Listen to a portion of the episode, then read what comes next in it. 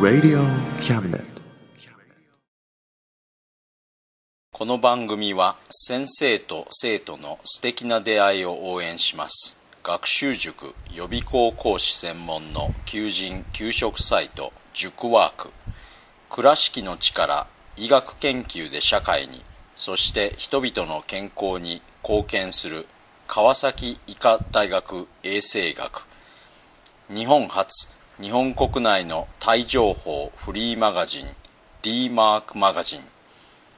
タイ料理タイ雑貨タイ古式マッサージなどのお店情報が満載。タイのポータルサイトタイストリート。タレントや著名人のデザインも手掛けるクリエイターがあなたのブログを魅力的にリメイク。ブログ工房 by ワークストリート。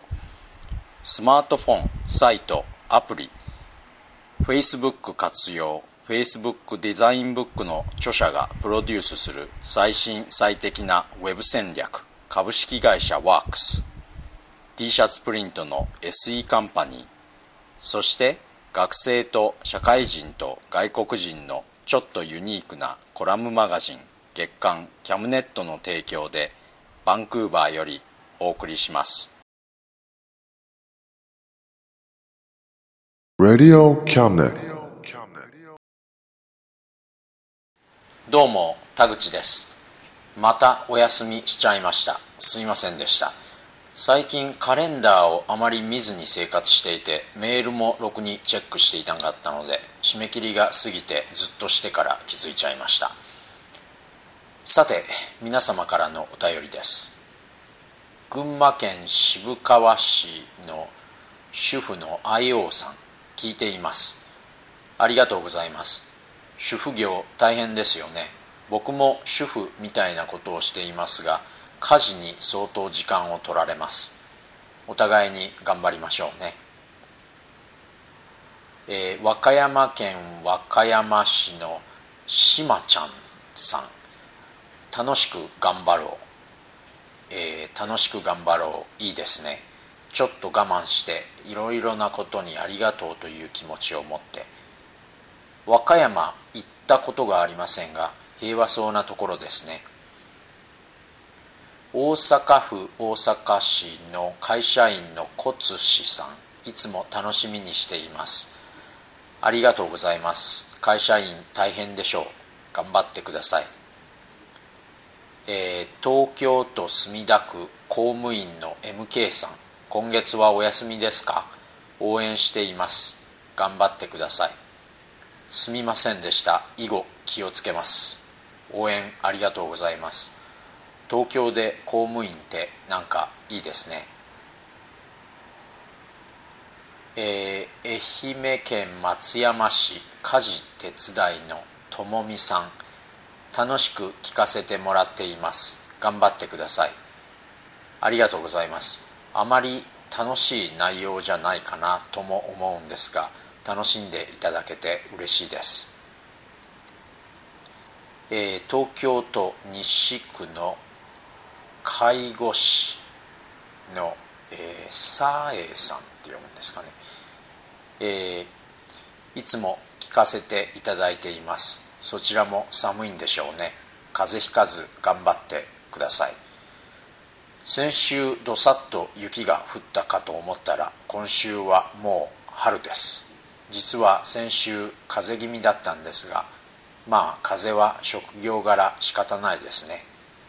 仕事は休みませんでしたが介護士いろいろと大変でしょうね。頑張ってください。えーこれもまた東京都世田谷区の介護士さんですね、えー由美さん。田口さんこの雰囲気最高です。これからも聞かせてもらいますね。応援します。頑張って。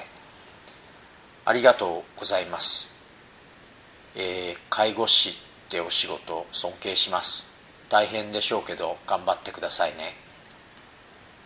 えー東京都杉並区会社員のキクティさん。実はバンクーバーに行ったことがないので行きたいです。昨日も今日も快晴で快晴のバンクーバーはとても綺麗です。春のこの時期がホテルパッケージが安くていいみたいです。さて本文です。今月は科学的世界観についてです。カミュが手帳で科学は物事がどういう工程で起こるのか説明するがなぜそういう物事が起こるのかを説明しないということを書いていたのに初めて出会ったのは確か二十歳の時でした。その時はそんなに深く考えていなかったのですがその言い回しだけはなぜかずっと覚えていました。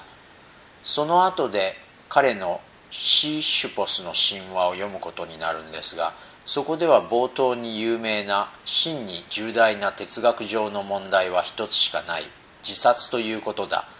人生が生きるに値するか否かを判断する。これが哲学の根本問題に答えることなのである。という文章があります、えー、そのちょっと後で神は先に挙げた科学に関する文章に関連した以下のような言葉を続けます。未だかつて僕は存在論的論証の結果を理由として人が死ぬのに出会ったことがない。ガリレオは重要な科学的真理を強く主張していたがその真理ゆえに自分の命が危機に瀕するやいともやすやすとそれを捨ててしまった。ある意味でこれは的を得た振る舞いだった。その真理には火あぶりの刑に処せられるだけの値打ちはなかったのだ。地球と太陽とどちらがどちらの周りを回るのか。これは本質的にはどっちでもいいことである。一言で言えばこれは取るに足らぬ疑問だ。これはさすがの鈍感な僕もああこれはよくわかるなと思ったのを覚えているんですがこれが実際に僕の生き方や他の人の生き方なんかとどのように関係してくるのか分かりだしたのはごく最近のことです。ニーチェなんかに至っては科学は取るに足らぬではなくて科学的思考の行き着くところは僕たちの住んでいる世界は全て測定可能な法則を持ったものでありそしてその世界では例えば善とか美とかいったものは測定が可能ではない非合理的なものとして扱われそれはドストエフスキーの全ての価値は相対的であり全ては許されているというところになると解くんですね。これが近年までピンとこなかったのは実は僕は客観的世界というものがあってそれは科学が示すような世界に似たようなものなんだと考えていたからなんだと思いますでも客観的世界があるとしかもそれが科学が示すような世界に似た世界だということだけでその世界に生きるということは世界の無価値性を是認することになるんですね。なぜ僕がそういうふうに感じていたのかというと実は世界が科学に合うように作られていたからですね。まるで世界が3次元の立方体からできているかのように僕たちに感じさせるような整然と林立する建物群グラフペーパーのような街の道路そしてあたかも時間が存在するかのような秒刻みの時刻表やスケジュール。それは果たして本当に存在しているのかというともちろんそうじゃなくて例えば建物がない空間や時計を見ないバカンスなんかではそういう科学的空間や科学的時間は共同幻想なんだということを実感できますね。さてそういうふうに科学が示すような世界は便宜的な共同幻想なんだよと言っても僕がそうだったように普通の人にはピンとこないんじゃないかと思います。だからこう言い換えてもいいんじゃないかと思いますが科学が示す世界というのは結構大きい影響力を持ったゲームのルールみたいなもんなんですね。結構大きい影響力を持ったゲームというのがどういうものかというと例えば学校とか仕事なんかがそうですね。そこにはゲームというか何らかの目標のために何らかのルールがあってその中にいる時は僕たちはそのルールに従って行動します。中には学校や仕事に人生の価値を求める人なんかもいるらしいですが普通はそういう中には人生の価値なんてないですよね。だからそういう中に価値が存在しないからって頭を抱える人もあまりいないんじゃないかと思います。科学が示す世界も実はそうなんだと思います。それはあたかも本当の世界を示しているように見受けられることもあるかもしれませんがそれは何らかの目標のために何らかのルールに従って物事を説明しているに過ぎないんですね。その目標はもちろん人間の人生に価値をもたらすためとかいったものじゃないですね。だって実際はその反対のこと全ては許されているをしているんだから。まあいい風に捉えても人間の生きている世界を合理的にするため便利にするためくらいじゃないでしょうか。だからそういう中に価値を求めるのはそもそも間違っているんですね。科学が示す世界とは別のところに価値を見いださないといけないんです。今から考えるとソクラテスはすごいなぁと思うのが彼なんかはもう2000年以上も前に世界は過小であって本質は別のところにあるって言って科学的思考というのを自分に禁じていたようなところがあるんですね。例えば彼が問題にしていた愛とか美とか正義とかいった概念は科学的思考の中にはないんです。まああっても多分誰も科学者の書いた恋愛論や美術論や道徳論は読まないんじゃないかと思います。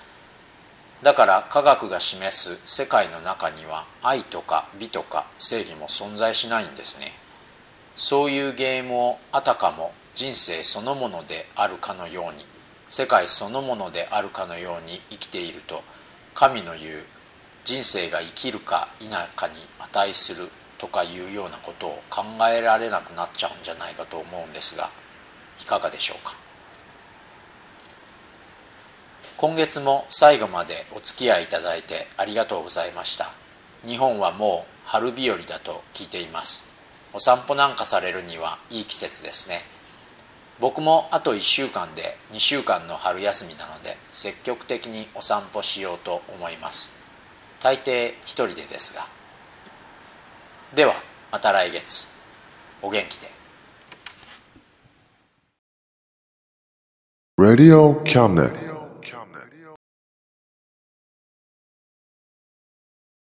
この番組は先生と生徒の素敵な出会いを応援します。学習塾予備校講師専門の求人・給食サイト塾ワーク。倉敷の力医学研究で社会にそして人々の健康に貢献する川崎医科大学衛生学。日本初日本国内のタイ情報フリーマガジン D マークマガジン。タイ料理タイ雑貨タイ古式マッサージなどのお店情報が満載。タイのポータルサイトタイストリート。タレントや著名人のデザインも手掛けるクリエイターがあなたのブログを魅力的にリメイク。ブログ工房 by ワークストリート。スマートフォンサイトアプリ。Facebook 活用。Facebook デザインブックの著者がプロデュースする最新最適な Web 戦略株式会社ワークス。T シャツプリントの SE カンパニー。そして学生と社会人と外国人のちょっとユニークなコラムマガジン。月刊キャムネットの提供でバンクーバーよりお送りしました。Radio Cabinet.